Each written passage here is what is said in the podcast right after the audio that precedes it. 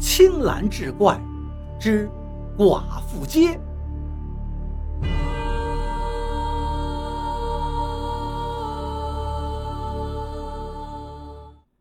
王师傅一看门虚掩着，还轻轻的敲了敲门。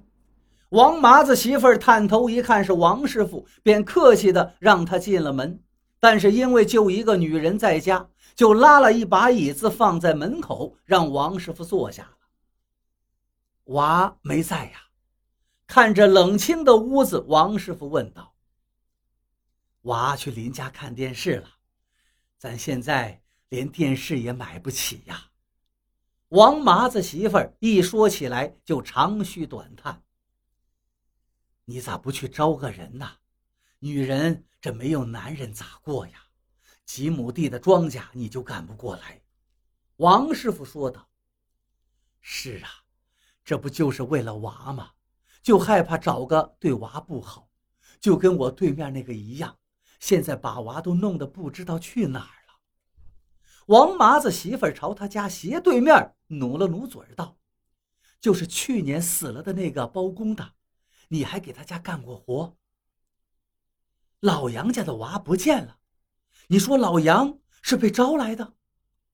王师傅听王麻子媳妇这么一说，激动地问道。王师，你别急，你听我跟你说呀，这老杨呢不是招来的，他原先有个媳妇儿，但是他自从包活了之后，就嫌那个媳妇儿不好看，离婚了。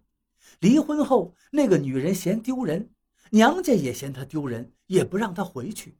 听说一个人就跑到外地去了。后来老杨又娶了一个，就是现在这个。这老杨一死呀，听说就准备改嫁了呢。王麻子媳妇儿鄙夷地说道：“不是吧？我今天还去了他家的，他家的老头说儿媳妇去打工了呀。”王师傅有些疑惑了：“打啥工呀？谁不知道那个女人跟个男人出去几个月就没回来？有人说是要嫁给那个人了，那老汉是怕人笑话才那么说的。”王麻子媳妇儿似乎很厌恶那个女人，王师傅又问道：“那你说的那个娃不见了是咋回事啊？他不就两个娃吗？现在还都上着学。”这个呀，这俩娃是现在这媳妇儿生的，以前有个娃是他前面那个媳妇儿生的，是个女娃，但是呢，生下来又聋又瞎，前年这个娃突然就不见了。老杨说是送到他妈那儿去了，让他妈养去了。谁知道呢？村里人都说可能是被医治了，不过到底是咋回事就不清楚了。王麻子媳妇说道。听了这一段话，王师傅心里已经明白了几分，于是便说道：“大妹子呀，哥问你个事儿，你别见怪啊。王师，有事你就说。”王麻子媳妇儿倒很爽快，王师傅便说道：“就是大兄弟的事儿，他没了之前有什么怪事发生没？有啥怪事啊？他呀没本事，养活不了这个家，自己去死了。他死了倒好，扔下我们娘儿仨受罪。”王麻子媳妇儿道：“就是看人家盖房呢，我说他连个房都盖不起，丢人不丢人？”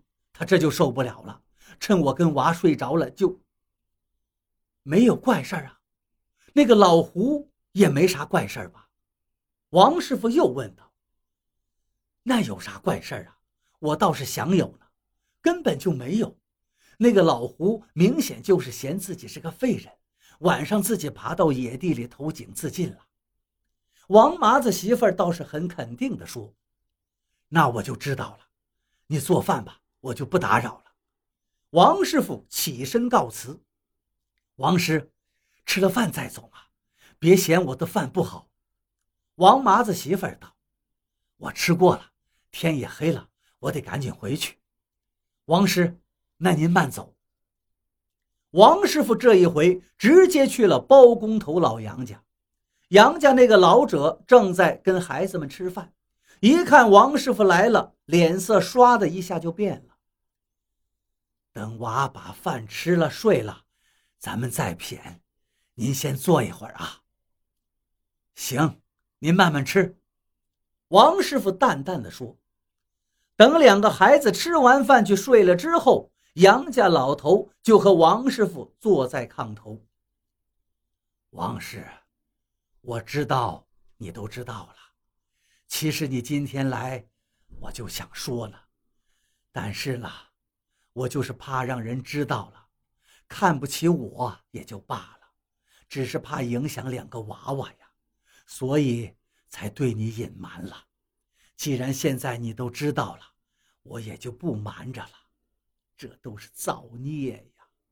我那个孙女儿，就是被我儿子给医治了，他嫌她是个拖累，背着我就在四年前把她给扔到山沟里了。我当时气得差点断气呀，说他不出三年就会遭报应。哎呀，果然呢，第三年他就死了。两年前，我晚上老做梦啊，梦见孙女给我说，她爬了两年爬回来，想进门又进不了，说后墙上有东西看着她，不让她进来。其实呢，就是他爹花钱请人画的镇鬼符。他爹死了之后，我就在那符上挂了件雨衣。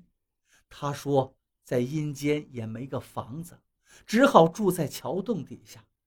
他说他恨他爹，嫌他拖累，害了他倒没关系，好歹给弄个棺材呀，把他埋了呀。为什么就把他扔到那山沟里，风吹雨淋呀？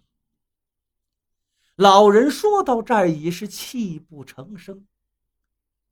所以呀，他就在那桥底下勾人的魂魄。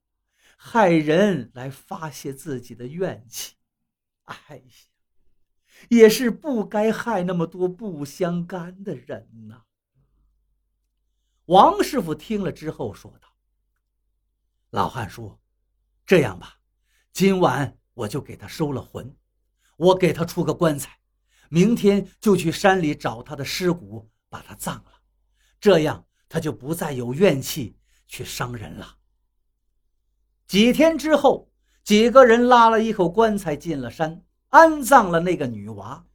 从这以后，赵家村那条街也才安宁了。王师傅说起这个故事的时候，很是自责，因为他在包工头死的时候就发现了异常，但是总以为是什么恶鬼怪物在作祟，因为自己没有学好师傅留给自己的法，才拖延到现在。如果当时有勇气的话，只需要多问几个人的话，姓杨的泥水匠也就不会死了。没想到，原本很简单的事情，让自己搞得这么复杂。